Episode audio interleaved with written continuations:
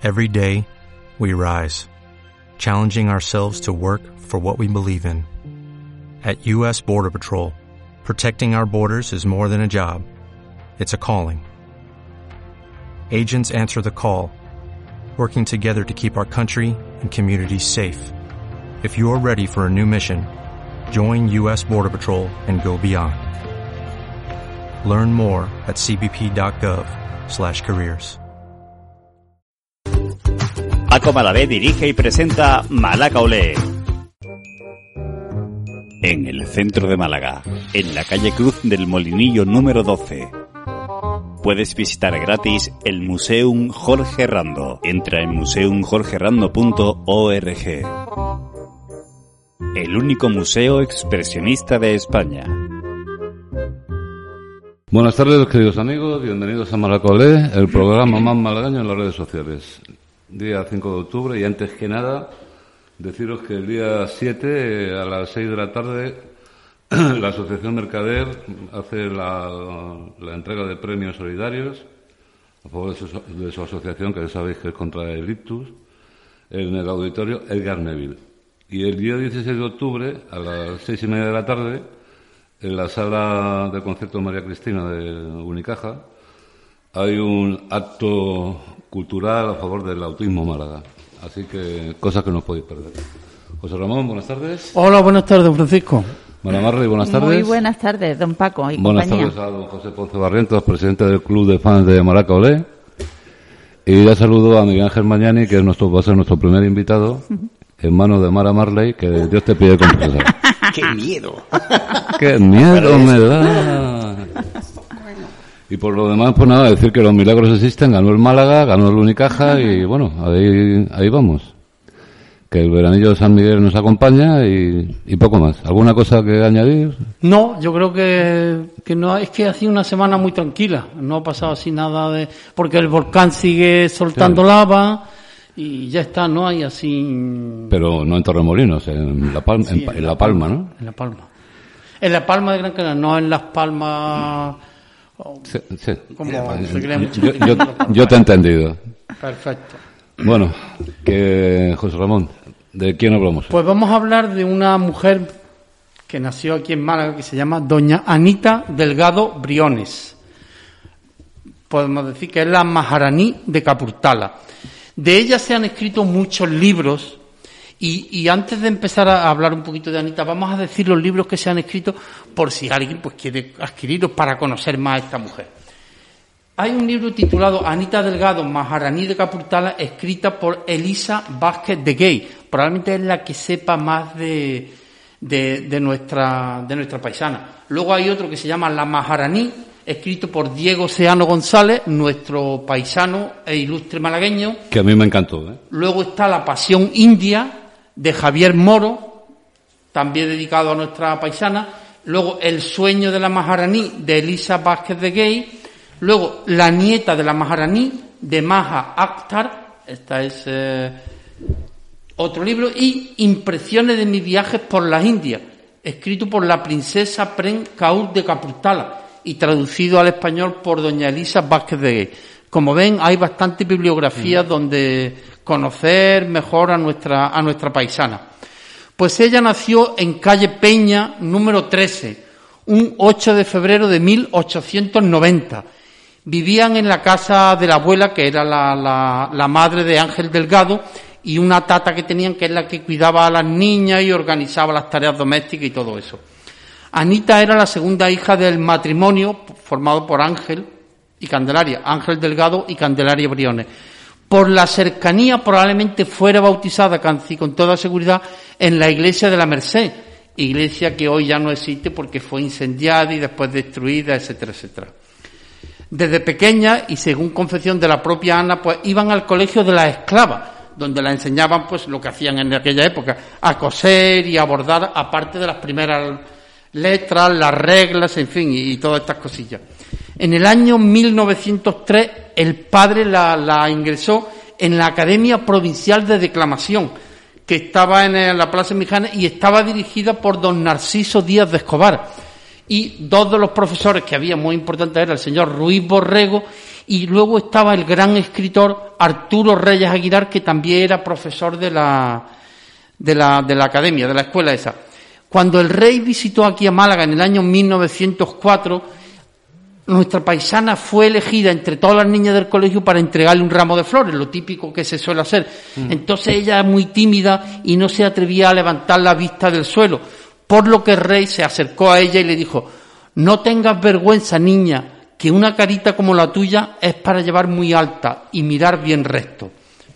Esa misma tarde llegó un emisario del rey a la casa de doña de Ana Delgado y de parte del rey le entregaron un abanico de nácar, que ella siempre lo conservó como un, regalo muy, muy importante.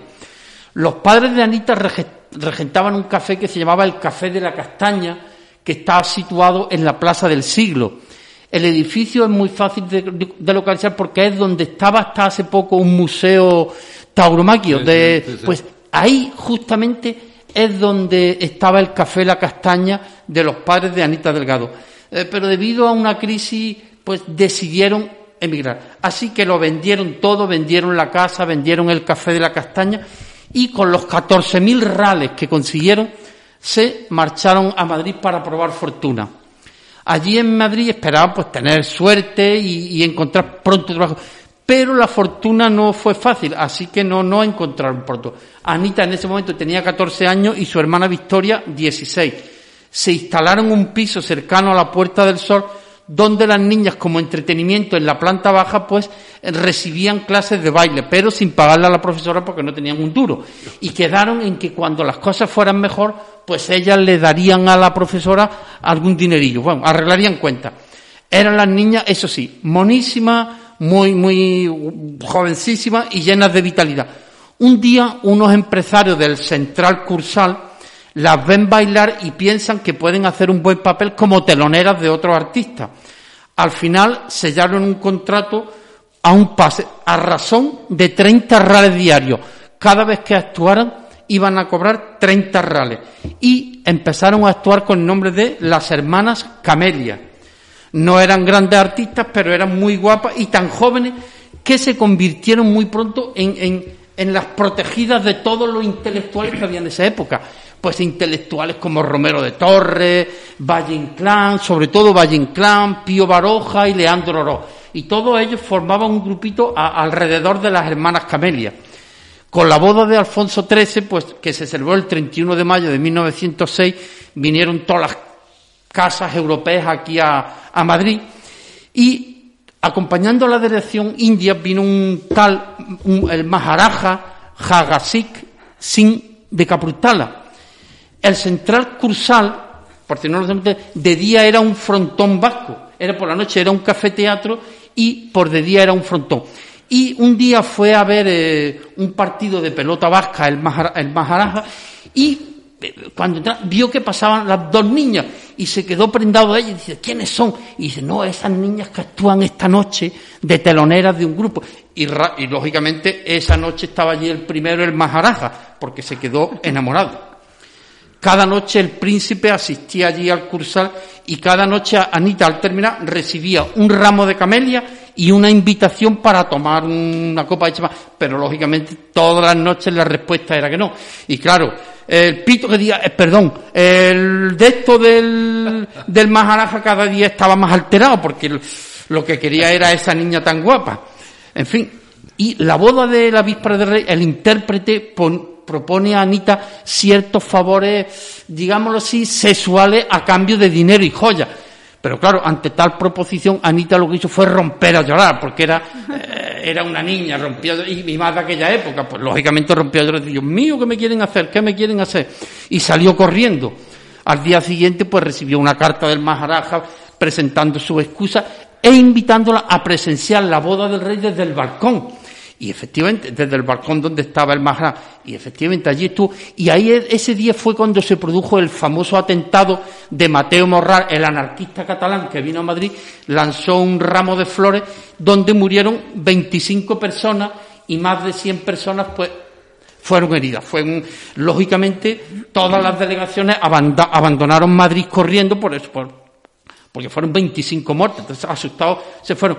Y mm, al poco tiempo recibió una carta donde se le ofrecía 100.000 pesetas de esa época, del 1906, si iba allí a Madrid, pues a, perdón, a París, porque el otro seguía con el pito un poco así revoltoso. Eh, es lo que quería, es lo que quería. El Maharaja yo creo que lo que quería era eso. Por eso le ofreció 100.000 pesetas para que fuera. Pero lógicamente volvieron a rechazarlo. Más se puso toda, más berraco, como diría un cateto de mi pueblo, se puso el Maharaja. Entonces, pues se enardeció más y otra vez, pero ahora no fue, ahora lo que envió fue al capitán de la guardia para entregarle una carta a Anita. En fin, en la carta ya lo que le proponía era casamiento. Decía aquí, si no me caso, no pincho. Y él dice, me caso si es necesario, pero yo quiero pinchar. Y le invitó a que se fueran a París con toda la familia y Anita escribió inocentemente una carta muy respetuosa que decía así, mi querido rey, me alegraré, así todo unido, me alegraré que al recibo de esta esté usted bien, con la cabal salud que yo para mí deseo pues una carta muy, muy de niña, muy de 17 años y muy, digamos, de inculta, no tener mucha... Esta carta se la leyó Anita a uno de los bohemios, Alejandro Oroz, y este se ofrece para llevarla a correo, pero en vez de llevársela a correo, lo que se la llevó fue a Valle Inclán y a todo el grupo, y ya ves tú, Valle Inclán dijo, ven acá para acá. La corrigieron. Y, y escribieron ellos la carta que les dio la gana. Y luego, entre todos, pusieron, como eran cinco rales, cada uno pues, puso un ral para poder pagar el, sello de correo. Y lógicamente, pues enviaron la carta y al nada de tiempo, pues estaba allí Anita Delgado en, en el hotel St. James Albany para casarse. Porque fue eh, la liaron. Es verdad que Anita Delgado, aunque a lo mejor le hacía tirín, pero un poco la, la liaron. De todas las maneras, hay una cosa importante, que este hindú ¿Sí? Eh, tampoco le dijo la verdad, porque ya tenía una colección de mujeres. Ahora yo sé que lo vas a contar. Es que cuando se enteró tampoco él, claro, es que a los pocos días de estar ella ya en París, pues su Alteza Hagassit Sin de Capurtala le dice a Anita a través de su intérprete que le ha preparado un apartamento para ella donde vivirá con una dama de compañía francesa para que aprenda el idioma y todo esto. Después un tiempo, Anita Delgado con, su, con la dama de honor se fueron a Bruselas, donde comenzó su verdadera, digamos, educación en protocolo, como era baile, estudiar inglés, tenis, patinar, montar a caballo, piano, dibujo, en fin, lo que era pues un poco de la alta sociedad o de, o de emparentar con la nobleza. Tenía profesores para cada cosa. No se le negó nada a doña Anita Delgado. Su, su Alteza se había ido a su país para preparar la boda y se comunicaban a través de la correspondencia. Cuando vino el, el, Maharaja, no, vamos, no se lo podía creer porque fue un cambio brutal. Además, Anita Delgado era muy inteligente. En los seis meses que estuvo, pues eh, aprendió y no, no la conocía. En noviembre de 1907 salieron para la India y a mediados de diciembre ya estaban en Bombay y de allí en tren a Capurtala.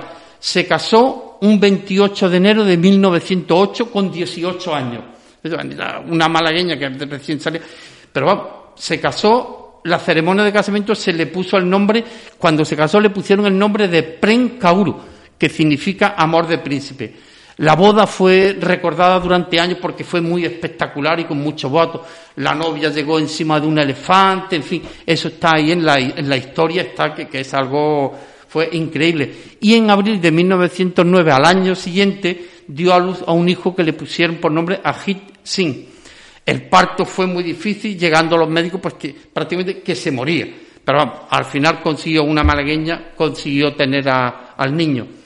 Al cabo de unos pocos años la relación se enfría porque el Maharaja eligió a otra, a otra mujer, como era costumbre en su época. Y a consecuencia de ello, pues ella se, se, se va y se fue con su hijo a, a Cachemira porque los médicos le dijeron que tenía que estar un poco en las alturas y que tenía que estar tranquila. Y allí le pusieron un palacio para ella sola. Y fijaros una cosa, lo digo esto como curiosidad. Pasó la convalecencia acompañada de 30 sirvientes, solamente para Anita. Seis doncellas, dos damas de compañía, un médico y un cocinero francés. Imagínate que, Anita Delgado estaría pues eh, en la gloria. En la gloria, porque tener 30 sirvientes para ella sola, pues no os podéis, no os podéis imaginar. Ella, cuando estaba muy mala, dijo que si se recuperaba y si todo se bien, le iba a regalar un manto a la Virgen de la Victoria de Málaga, que todos sabemos que efectivamente el manto se lo regaló, está, y se lo quisieron quemar. Al poco tiempo quisieron quemar, los curas quisieron quemar el manto porque decían que era de una mujer divorciada, porque como se divorció, una mujer separada, pero gracias a Dios no, gracias a Dios el manto está allí en la Virgen de la Victoria y, podemos, y todo el que quiera puede ir a verlo. Yo lo he estado viendo, bueno, como todos podemos, podemos verlo. Cuando se repuso, pues ya el Maharaja se divorció de ella, prohibiéndole volver a la India pero le dio una pensión vitalicia a condición de que no volviera a casarse. Y eso hizo. Ella se vino aquí a Madrid y vivió pues entre París, Madrid y Málaga. En todos esos sitios pues estuvo viviendo porque vivía pues perfectamente. Murió en Madrid un 7 de junio de 1962 a los 72 años. Vivía en el número 26 de la calle Marqués de Urquijo. En su tumba se puede leer Su Alteza Maharaní Prencaur de Capurtala, nacida Ana Delgado Briones falleció el 7 de julio de 1962 a los 72 años. Su hijo no la olvida, Rick.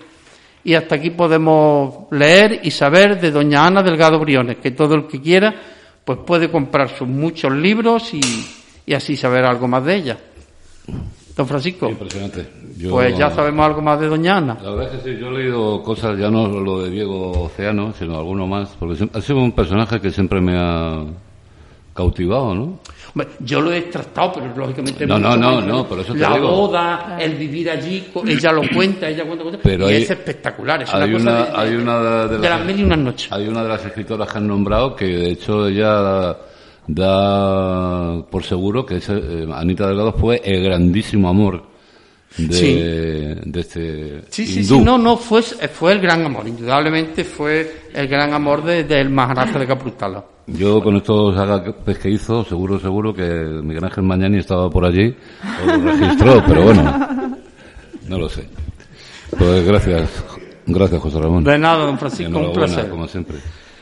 Bueno, pues sin dilación vamos a las entrevistas sin sentido. ¿Para qué vamos a esperar?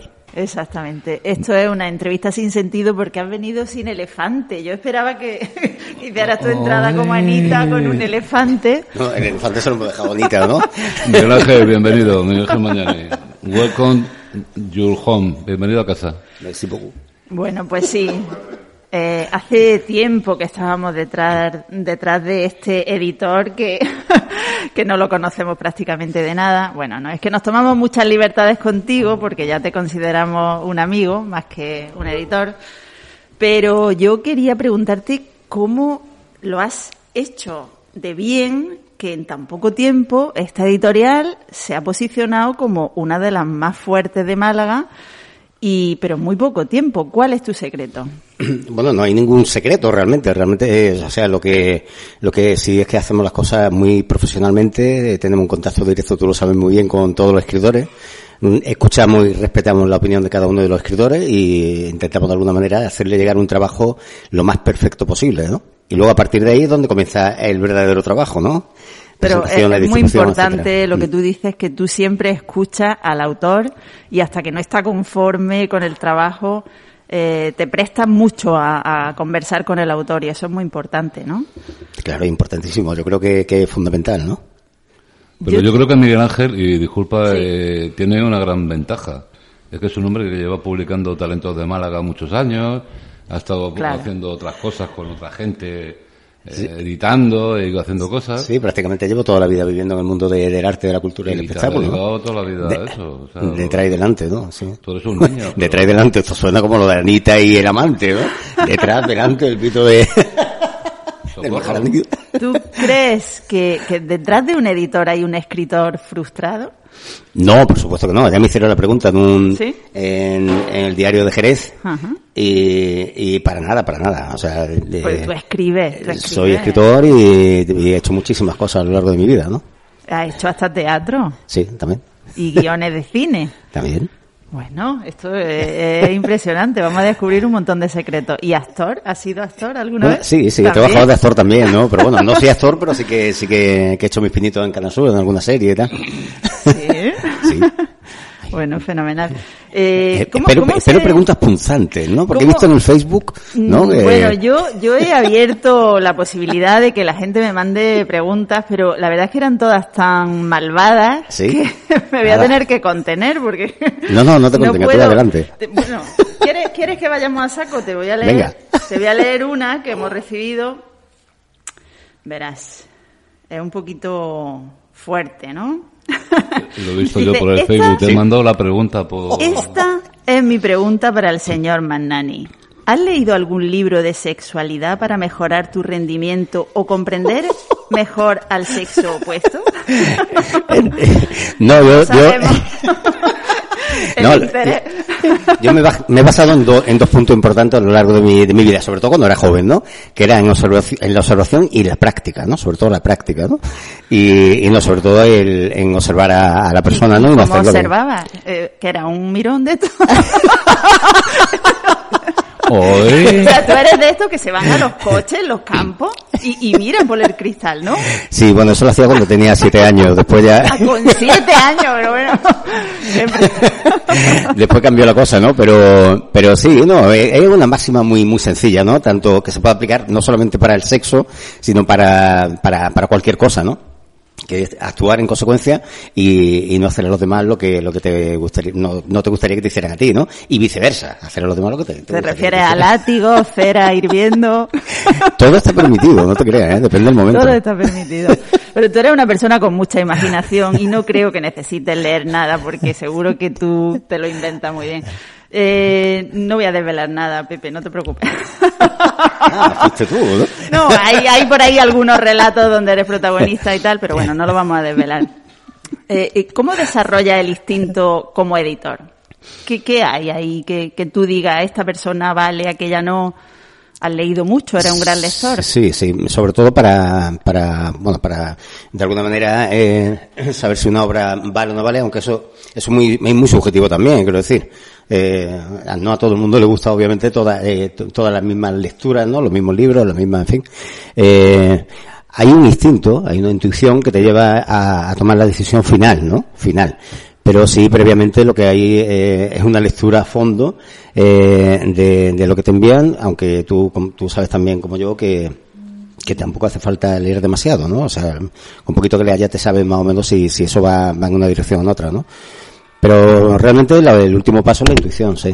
¿Y crees que hay una fórmula para el éxito? Innovar de alguna forma, buscar, no sé, algún tipo de nueva escritura que nadie haya pegado el pelotazo? ¿O dónde está el secreto del éxito? Uf, es complicado, ¿eh? Es una pregunta complicada porque no existe una respuesta única, ¿no? Es que no sabes, ¿no? O sea, tú puedes, tú puedes trabajar eh, eh, muy bien, muy profesional, puedes incluso luego, una vez el libro está, está en la calle, hacer una, una promoción eh, fantástica, ¿no? Y, y luego el lector tiene la última palabra, ¿no? O sea, después eh, tú lo puedes redirigir a, a- a que a que compre, adquiera ese libro, a que tenga interés por, por la lectura de- del libro y luego pues pues entra a la librería y co- coge otro, ¿no? Es, una respuesta que no puedo darte concreta, ¿no? O De sea, todas maneras, con permiso, te voy a decir una cosa. Yo que conozco a Miguel Ángel desde hace tiempo, eh, Miguel Ángel tiene también una gran facilidad para los negocios. Sí. Porque siempre se mete lo que le cuesta dinero, o sea que no es... En ¿Qué lo- me va a costar en lo esto? romántico y en lo- fíjate, fíjate. la revista. ¿qué? Paco, que tú y yo nos conocemos bien también. Fíjate que, que Talento de Málaga fue, fue una, um, eh, más bien fue un homenaje a mi hermano, ¿no? Que tú sabes que tú lo conocías perfectamente también. Y fue un, un acto romántico, ¿no? Un acto romántico que, que ya lleva pues cinco años en Candelero, ¿no? Y bueno, que ya tiene su, su camino hecho, ¿no? Lo de la editorial ya, ya es otra historia. Eso sí que está funcionando bastante bien, de lo cual me alegro mucho. Pues me alegro yo tanto. Pero siempre detrás hay un soñador. En todo lo que tú haces So- hay un soñador soñador. siempre, siempre. Y los soñadores a veces, pues, bueno, a ver, una editorial ya se sabe cómo está el mercado cultural, ¿no? Que cuesta mucho trabajo, pero es verdad que tú has evolucionado muy poco tiempo. Ahora, ¿cuántos títulos tienes en tu catálogo? Pues ahora mismo 25, no son muchos, pero para el año que viene... Y siguen entrando continuamente. tenemos un reto, Está- 25 de- en dos años. Sí. Pues eso son muchos. Sí, bueno, ahora mismo estamos trabajando en seis títulos más, ¿no? Fíjate. O sea que saldrá muy, muy pronto. Y lo estás compaginando con la revista Talentos de Málaga, que próximamente la vamos a ver de vuelta a la calle. Correcto. algo, algo tenemos algunos que ver. Tú estás en ella, Me por parece supuesto. o sea un, un proyecto precioso. Sí, sí. Es verdad que es muy duro, pero yo no quiero que lo abandone y mucha gente tampoco. Así que te apoyamos Mm. que siga talento con No, toda la fuerza. hemos regresado después de después de un año así de, tú sabes, ¿no? Con el tema de la pandemia y tal. Y regresamos pues con Ángel Garón en portada, Claro. con- como sigue siendo habitual para nosotros tener en portada un, un malagueño o residente en Málaga, como el caso de Ángel, ¿no? Y, y bueno, pues dentro pues un- una serie de secciones, las que, pues, tú, tú además tienes la tuya propia, muy interesante, y una entrevista muy interesante, que no sé si se puede decir o no, pero Sí, claro. pues tiene a Zara Margón, ¿no? Que también es otro personaje, ¿no? A Zahara Bien. Margón, que es una chica de Málaga que en principio iba para, para Guardia Civil, porque su padre era Guardia Civil y ella se crió en un cuartel. Y de repente, bueno, se convierte en 13 veces campeona de España de karate, eh, continúa su vida y conoce a Julio Iglesias. A la salida de un concierto conoce a Julio Iglesias y le dice que le dice Julio Iglesias que si quiere ir a su casa en la República Dominicana a cuidar de su hija. Como el de Se, repite la historia del Marajaja, ¿no? Y a partir de ahí, pues bueno, es una chica con una historia muy interesante y aparece en este número de talentos de Málaga, pero hay otras tantas historias que, Sí, sí, hay- que todas merecen la pena. ¿Cuál es el próximo libro que va a sacar? ¿De saber? vi- vienen, vienen dos, vienen dos que, que serán, bueno, tres, que son los, los más inmediatos, que serán para, para este mes. Dos son de Víctor Frías, eh, El Instinto, y, y La Caricia del Agua, que me parece una obra formidable. O sea, lo digo aquí con mayúsculas, ¿no? Yo he leído, he tenido ocasión de leer eh, libros de, anteriores de, de Víctor, y desde luego, este último se lleva la palma, ¿eh? Pero brutal. Y bueno, y hay otro libro que, que está también eh, en imprenta, que es de Isabel Rome, Isabel eh, María Valencia, eh, que es el, el aliento del aliento de un caminante, ¿no? Una gran profesora. Ha estado aquí en este programa. Sí. ¿Qué es de poesía o...? Es un romancero, una especie de romancero. ¿no? Romancero. Bueno, fenomenal. Eh, pero aparte de, de, de todo esto que nos estás contando, cuéntanos esto del ring, del boxeo, que se sube la gente, que mañana tenemos un encuentro, pasado mañana tenemos otro, y nos tiene estoy- enganchados estoy- todas las semanas, El nos tiene jueves tengo enganchados. yo un combate de boxeo. El jueves lo tienes tú. El jueves lo tengo yo. Eso es una de las tantas historias, eh, ideas absurdas que se me ocurren a lo largo de- del día, ¿no? Y en este caso, pues, se me ocurrió eh, una forma de, de, de encuentro, ¿no? Llamémoslo cuadrilátero, ¿no? Eh, siguiendo un Se poco... llama Encuentros con Escritores encuentros Notables. con escritores notables. Que toda Málaga está empapelada con estos eventos Sí, y está teniendo mucho éxito. Tenemos, pues mira, eh, lo del cuadrilátero viene por lo, lo de una sección que teníamos antiguamente en Talento Málaga, que era el cuadrilátero de la araña, ¿no? Me encantaba En que el nombre. también. Y, y bueno, pues eh, más que un- una presentación, la, la idea era no eh, cambiar un poco el tercio, ¿no? Y cambiar un poco también el enfoque eh, eh, que rutinario ¿no? que se tiene a la hora de, hacer una presentación de un libro eh, el presentador eh, presenta el libro firma mm, vende el libro y punto ¿no? entonces era una, una forma de dar a conocer a la persona que, es- que hay detrás del, del escritor ¿no? Eh, ahí José Ramón ya, ha pasado por una de estas ¿no? Pepe también ha pasado y unos cuantos han pasado hay dos hay dos encuentros semanales sobre sobre el ring los lugares son la polivalente es a la polivalente los miércoles eh, mañana estará Carmen Raigón con su libro eh, eh, Me dejo olvidar. Me Me dejo olvidar. Y el jueves estará estará José Ramón en el Colmao eh, hablando mm, de él y también, pues bueno, algo saldrá del libro de memoria de una lesbiana, ¿no? Por cierto, enhorabuena hoy en Y se le por puede- esa entrevista que has y tenido te, en, y te puedo preguntar, te televisión. puedo preguntar lo que quiera yo el jueves. Todo lo que quiera. Todo. Es que eso es lo que yo quiero. No quiero hablar de mi libro. Es más, fíjate, el libro que tenía se lo he regalado hoy a mi hija televisión. Por lo tanto, voy a ir sin libro, solamente con las manos abiertas para parar los golpes. Vale, vale. A mí lo que me gustaría hacer una, una pregunta a- al editor que tenemos aquí. ¿Es normal que a un editor se le quiera tanto como veo que le quieren los autores? O, o- porque normalmente los autores, a- los autores consideran al editor un poco de hijo de puta. El enemigo. El enemigo, el cabrón. Pero en este caso veo que todos los autores lo quieren mucho. Mentirosos. Eso que son mentirosos.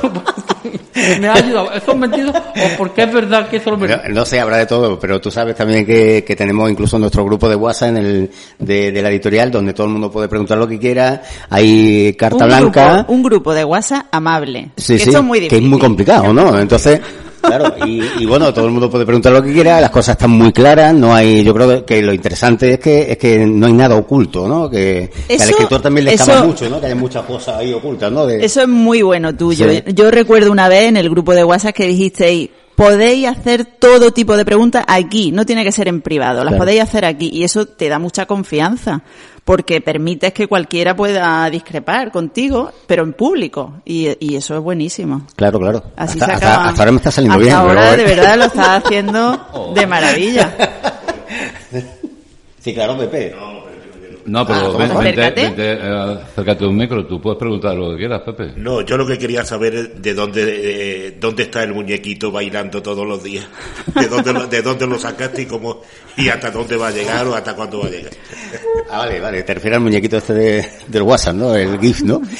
Pues bueno, eso, eso sobre todo era una, una, una lucha personal entre una, una persona, una escritora del grupo, que es Inmaculada eh, Díaz Cacheiro, que es compañera mío del colegio, del Dino Pastor, que estudiamos juntos, y nos encontramos hace muy poco tiempo, después de treinta y tantos años, ¿no?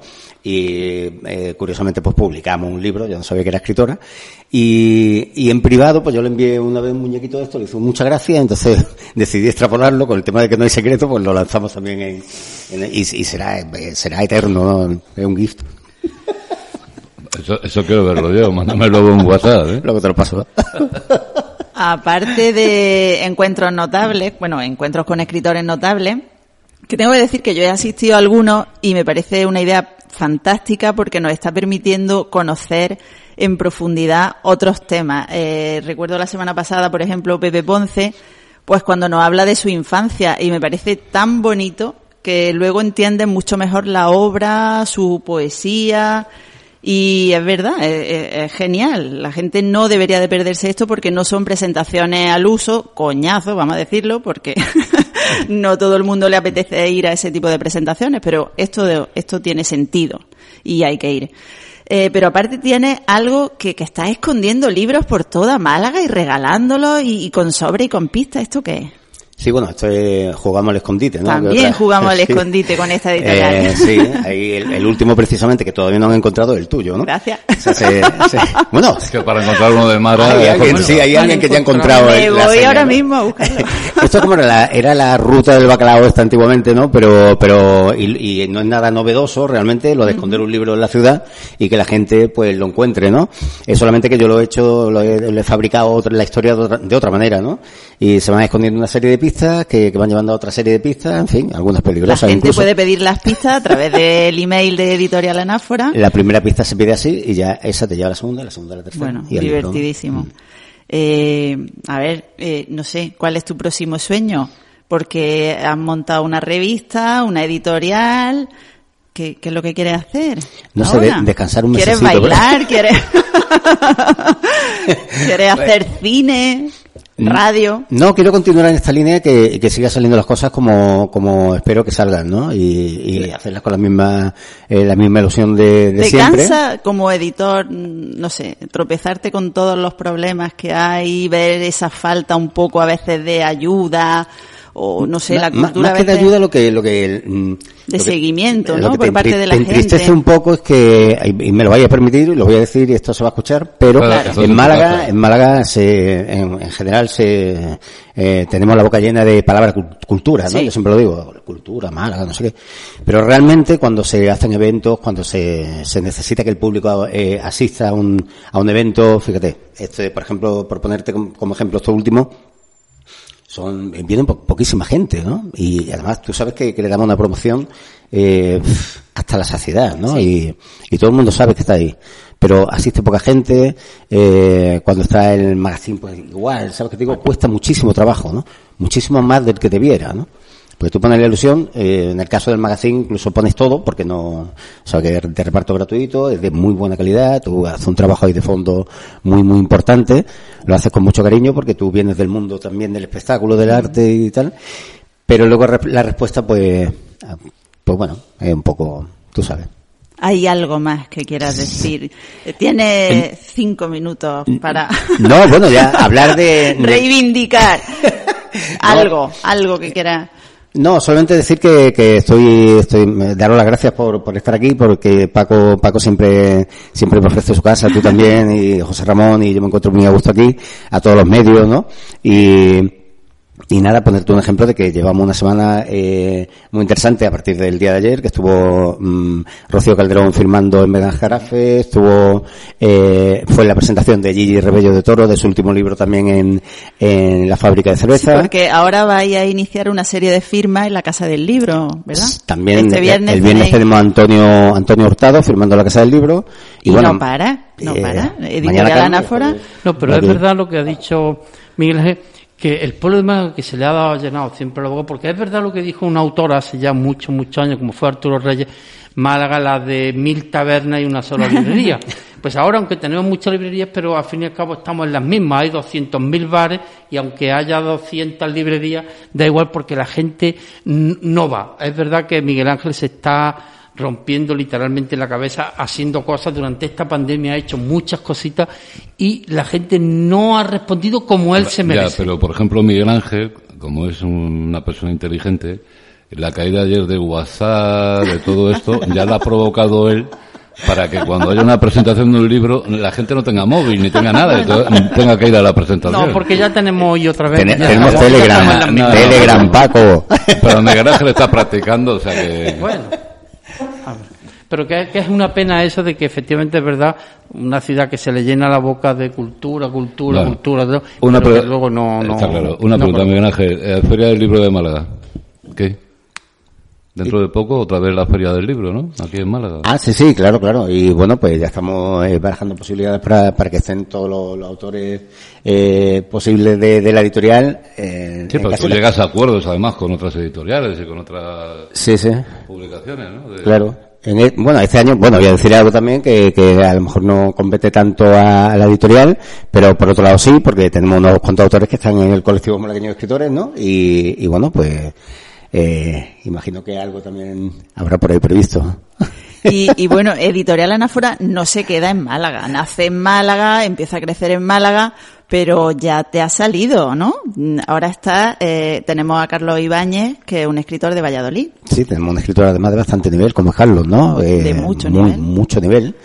Y también estamos, estamos trabajando en ese libro que, que, bueno, saldrá a la luz, pues, calculo que en un mes y medio estará, estará en la calle también. O sea, que no te cierras en banda a, a trabajar con otras ciudades, con otros autores de fuera. No, no, no, por supuesto que no. Claro que no. Que te es mande, libre que te mande manuscrito. Sí, sí, sí. Bueno, nos han mandado hasta de Y Australia, o sea, quiero jamones, decirte. y jamones también se aceptan. Ese de Australia. también, también. De, de muchos sitios. También hiciste Mm. un concurso de ciencia ficción que también está maquetando este libro. Sí, eh, se llama Donde vamos no necesitamos carreteras, ¿no? Por aquella frase de, de, de Regreso al Futuro, ¿no? Y fue un concurso, un certamen que hicimos de, de ciencia ficción, de relato corto, y también estamos trabajando en él. Nos saldrá a la luz muy pronto también. Bueno, ya no te voy a hacer más preguntas, pero quiero felicitarte por lo bien que lo estás haciendo, por lo contentos que estamos todos, ¿verdad? Que parece que estamos aducidos, pero no, es real y es verdad. Te queremos, te apreciamos, te admiramos y bueno, y nos encanta tomarnos una cervecita contigo y reírnos porque eres muy sociable, se puede ir contigo a todos lados, ¿verdad? Aunque sea un editor. sí sí no. Pues lo, mismo digo de vosotros. Hasta Rusia se puede ir con él. A Rusia con amor. Sí, sí. Pues igual, igualmente encantado con todos vosotros. Ya lo sabéis. Y la cerveza, pues luego, no sé. Pues nada, muchas gracias Miguel Ángel por haber aceptado la invitación. Si no la aceptas, pues no sabes lo que te habría caído. Pero un placer siempre hablar contigo. Igualmente. Y nos vemos en los bares. Eso. No, nos vemos en las presentaciones, en los encuentros de escritores notables. de momento mañana, Pero que mañana a las 6 de la tarde en la Polivalente tenemos a Carmen Raigón ahí, ahí en nada, ¿sabes? O sea que y, lo esperamos y- por y allí. creo que alguien le ha puesto música al piano. Esto, un compañero de Anáfora. Correcto. O- José María, Durán, José que María también Durán. es escritor de Anafra y es pianista, ¿no? Bueno, ¿ves? El buen rollo que hay entre los autores y, y con el- la editorial. Fenomenal. Pues gracias por Fenomenal. venir. Nos vemos en- nos vemos en el colmo. Que muchas gracias, Miguel Ángel. Eso, a ti, Paco, a nosotros. Y enhorabuena, de verdad. Bueno, amigos, vamos a hacer un pequeño alto en el camino y nuestro siguiente invitado, que ya es conocido de todos, Antonio Medina, que entre otras cosas fue el impulsor de la plataforma No al tranvía al Hospital Civil y mil historias.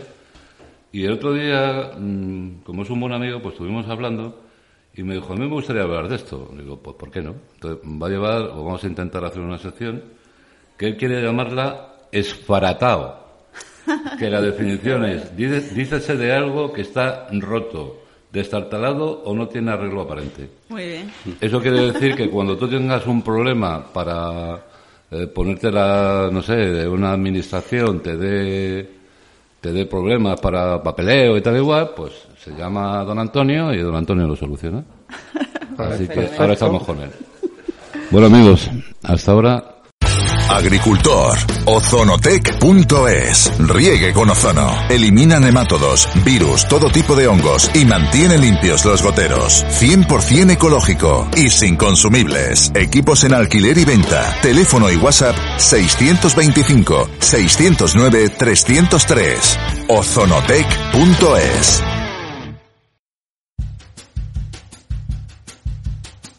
Restaurante La Favorita.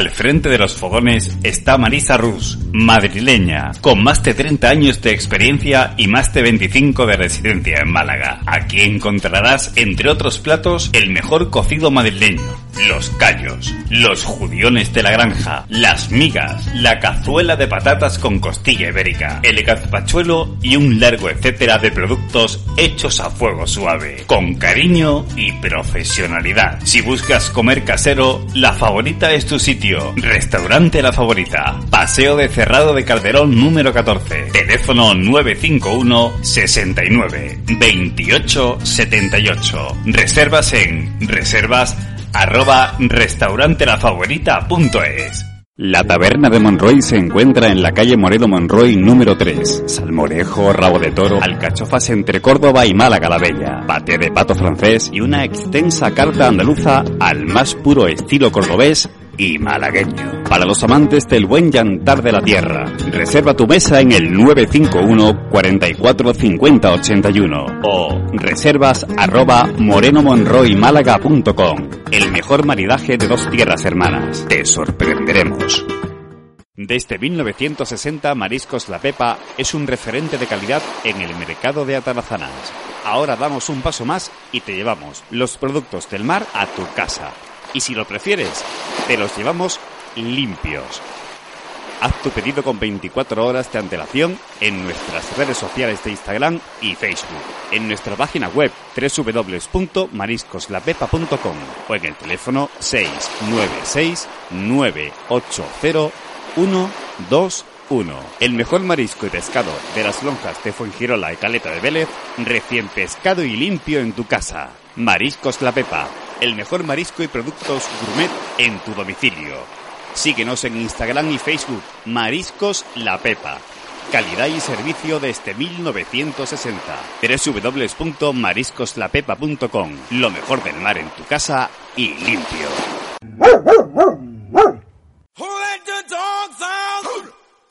Hospital Veterinario en el centro de Málaga. Abierto 24 horas, 365 días. Siempre un veterinario a tu disposición. Urgencias, cirugía, cuidados intensivos, pruebas diagnósticas, transfusiones, hospitalización. Urbemace, en el Sojo de Málaga, calle Martínez Campos 15 y teléfono 952 22 1501. Bueno amigos, aquí estamos de regreso y como os hemos comentado nos acompaña nuestro amigo Antonio Medina. Buenas tardes, Paco, ¿qué tal? Buenas, Buenas tardes, tardes, señores. A ver, esfaratado, que me has dejado sorprendido con el nombre. Sí, claro que sí. Esto es en honor a un gran amigo mío, creo que nuestro, que ya lo conoces. Y simplemente es lo que tú has leído, es que está todo desbaratado, está todo roto y tenemos que ponerle un poco de solución al tema, porque si no, mal vamos, mal vamos.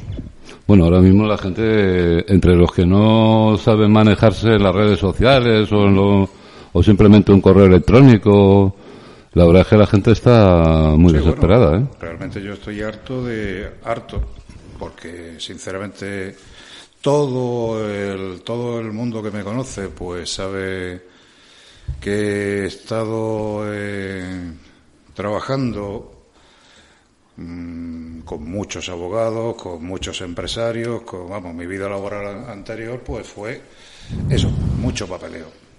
Y realmente lo que me estoy encontrando ahora es, es una cantidad mm, de ineptos, porque no tienen otra palabra, que están al frente de algunos negociados simplemente para decirte el típico vuelva usted mañana. Entonces, hasta aquí.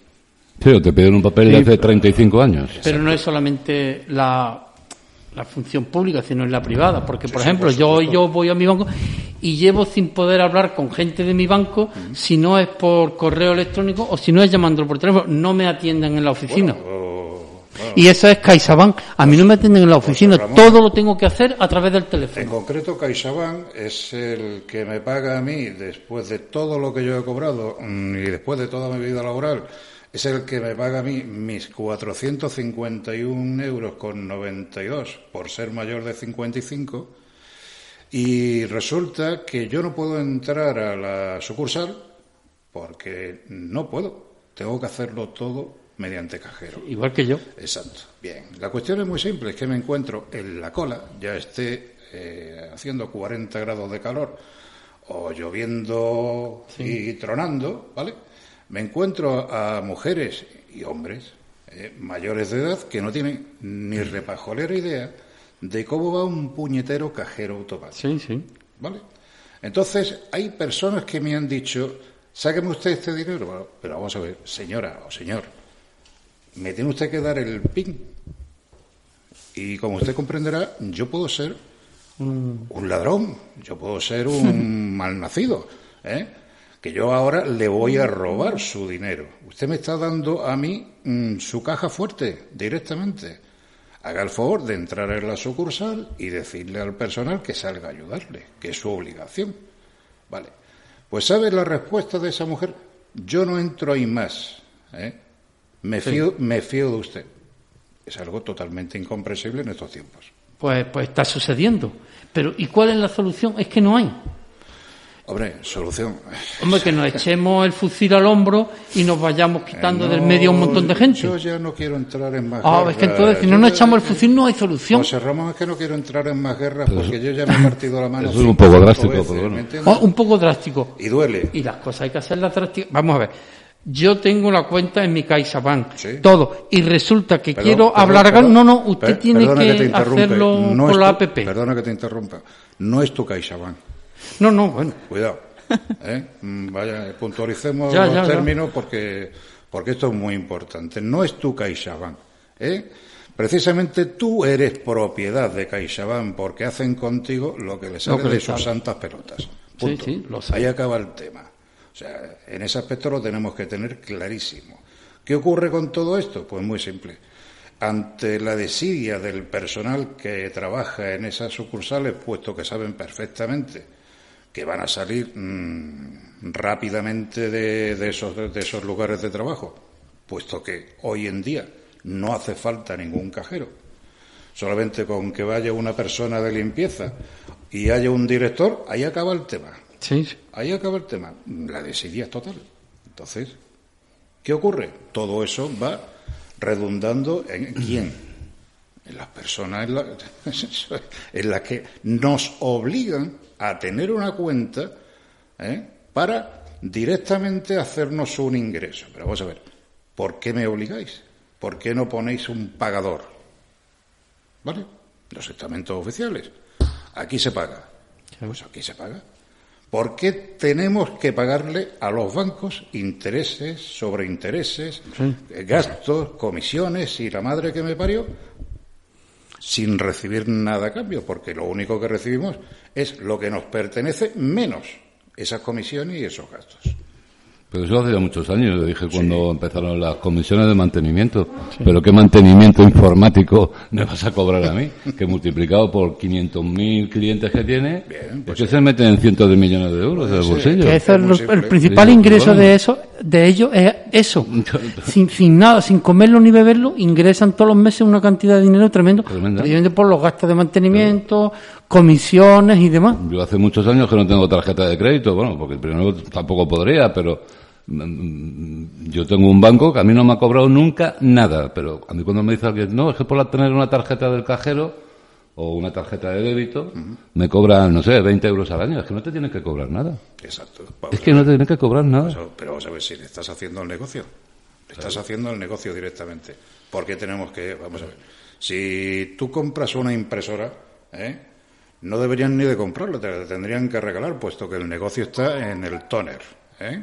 En, las- en los cartuchos de, impresión. ¿eh? Pues esto, esto es la misma historia. Esto es la misma historia.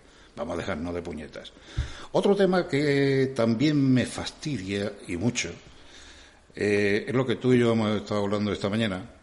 eh, los estamentos oficiales, dígase asuntos sociales, dígase el Instituto Municipal de la Vivienda, el Ayuntamiento, todo, todo este co- corporativismo que existe actualmente en la, y en la que eh, hay muchas personas que directamente eh, se van pasando mm, el muerto de uno a otro, está ocurriendo lo mismo. Tenemos una dejadez total y tenemos una desinformación total. ¿Qué ocurre? Pues que la gente se aburre. La gente se aburre, la gente, la gente no ataca. Porque la gente- atacar- la gente- a defender sus derechos. La gente no, no sabe sus derechos ni los conoce y son gente a lo mejor que no sé, como he dicho antes, no se maneja en internet, no sabe poner un correo Pero yo, sí, electrónico. yo sí creo que sabemos No- nuestros no derechos. sé. Lo que, lo que nos encontramos impotentes. Vamos a ver. Exacto. Los médicos, ¿por No qué no nos pueden atender? Yo he estado trabajando en una recepción atendiendo a todo tipo de gente. Y ahora mi médico no me puede atender a mí. Yo es verdad, yo atendía a la gente con mascarilla y una mano para adelante. Coño, pues que los médicos hagan lo mismo. Pero no me pueden decir, eh, venga, tómese usted una pastilla sin verme la garganta. Exacto. Ese es el problema. Pero mm, es que es una apatía general porque estamos todos un poco adormilados, porque no hacen nada los políticos. Ahí tendrían que estar atacando a los políticos. Dice, tanto que se, por ejemplo, el PSOE en este caso que está la oposición, dice, bueno, ¿por qué los médicos no están visitando a las personas mayores? Y los están, a mí me atienden por teléfono. El otro día la doctora me dijo, ah, bueno, pues mira, si es la garganta, bueno, pues tómate estas pastillas. Es que eso no es así. A mí me tendría que recibir ella y que tenga ella todas las medidas eh, como yo tenía en la De recepción del hotel. sí. Sí, pero que no hay José, Ramón, derecho. José Ramón, ya, ya no es cuestión de médico y de, de otra. Es, es simplemente llegarte a un sitio y, de, y encontrarte, como a mí me ocurrió. Eh, mm, necesitaba una documentación relativa a, a un, vamos, concretamente de, de la Seguridad Social, y fui a calle, calle Huéscar, creo que es. Calle.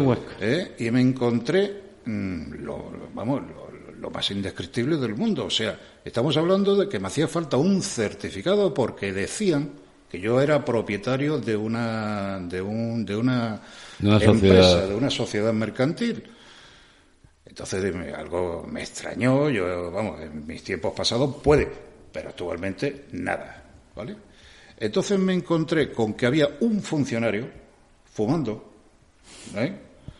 eh, delante de una reja cerrada para el público y nos atendía por la reja. O sea, eh, Qué bonito. es algo, es algo, es algo para decir, bueno, vale, eh, espérate una mitad, ¿dónde estoy? ¿Eh? ¿Dónde estoy? ¿En Tumbutú? Eh, ¿Dónde estoy? ¿Eh? Bueno, pues este caballero le expliqué el tema, fue a su oficina, de inmediato sale y me confirma verbalmente que no, que yo no era poseedor de ninguna sociedad mercantil. Digo, de acuerdo, pues necesito un certificado de eso. Usted me ha, se ha metido en el ordenador, ha verificado mis datos, haga el favor de darme un certificado de esto. Dice, no, eso no lo podemos hacer, estamos cerrados. Usted tiene que pedir cita y espérese usted.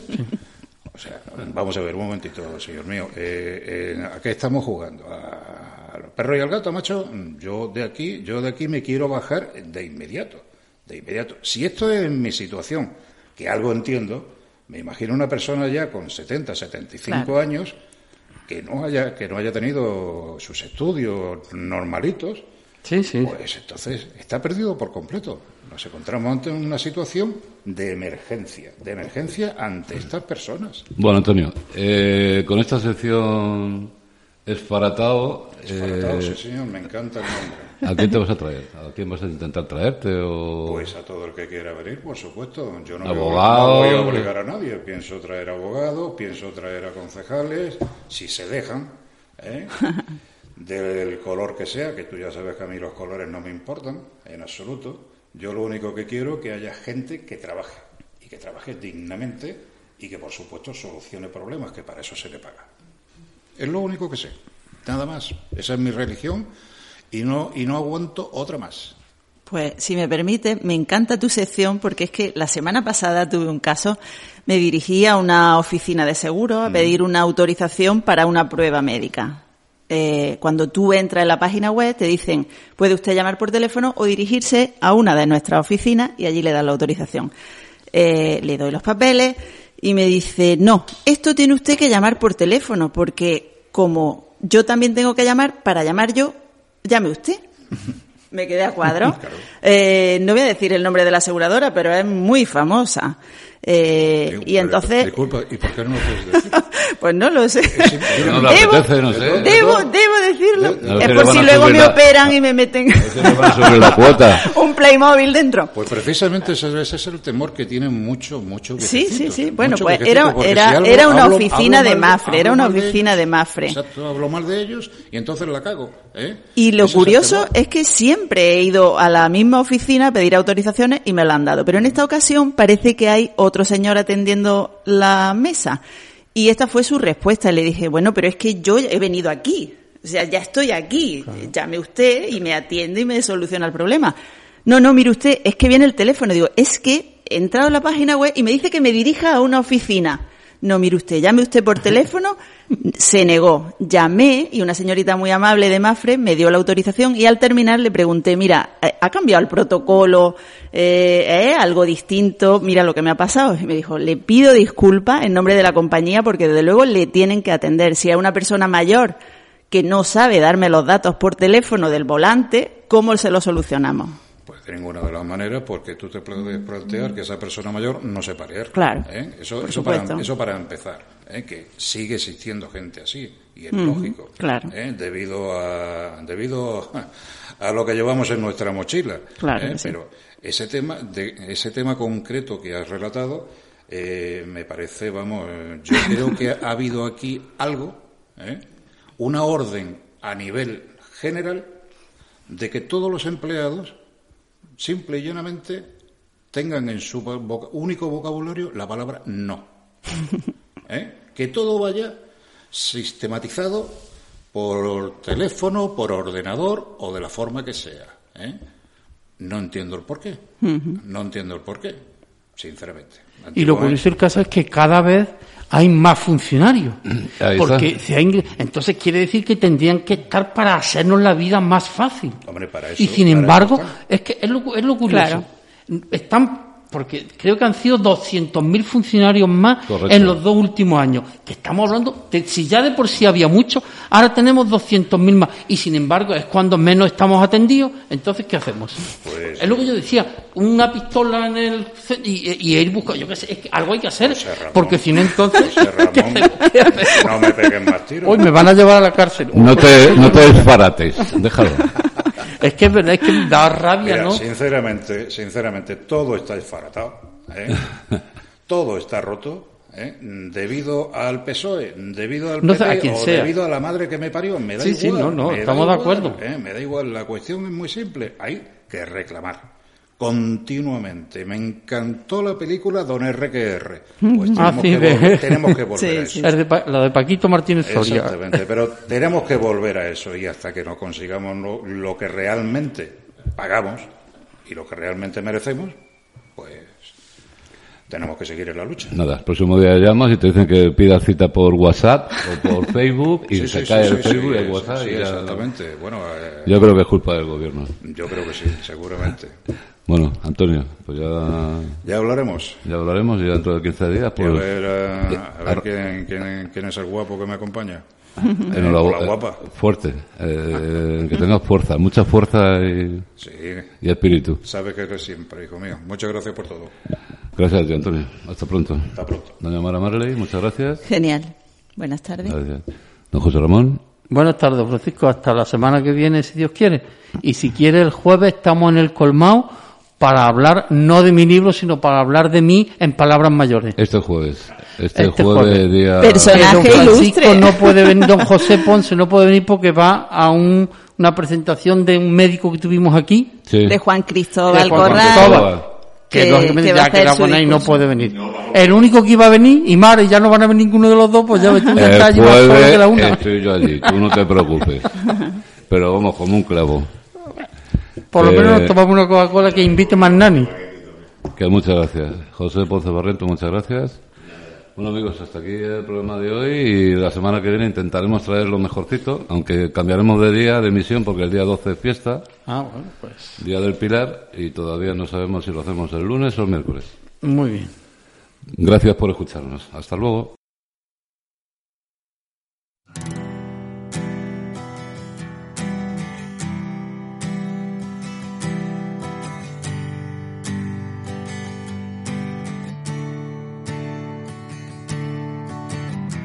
Una sola estar, un corazón que pinté en un banco con la pasión del que cree que todo es para siempre.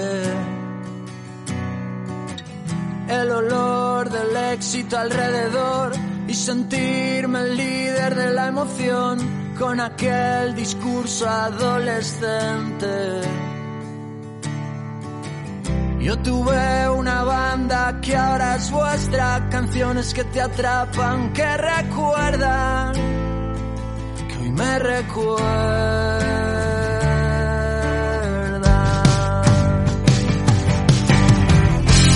Me cansé de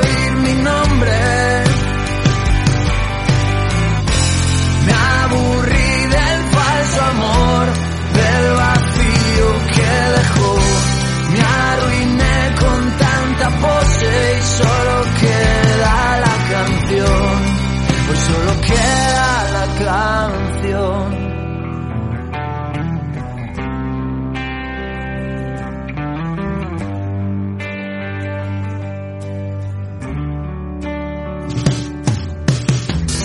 El dolor de tripas, la decepción, vino una tormenta que se llevó la ilusión de golpe cayó mi suerte.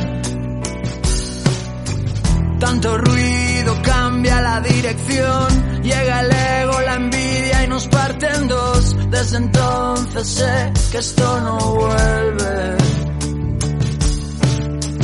Yo tuve una banda que ahora es vuestra, canciones que te atrapan, que recuerdan, que me recuerdan.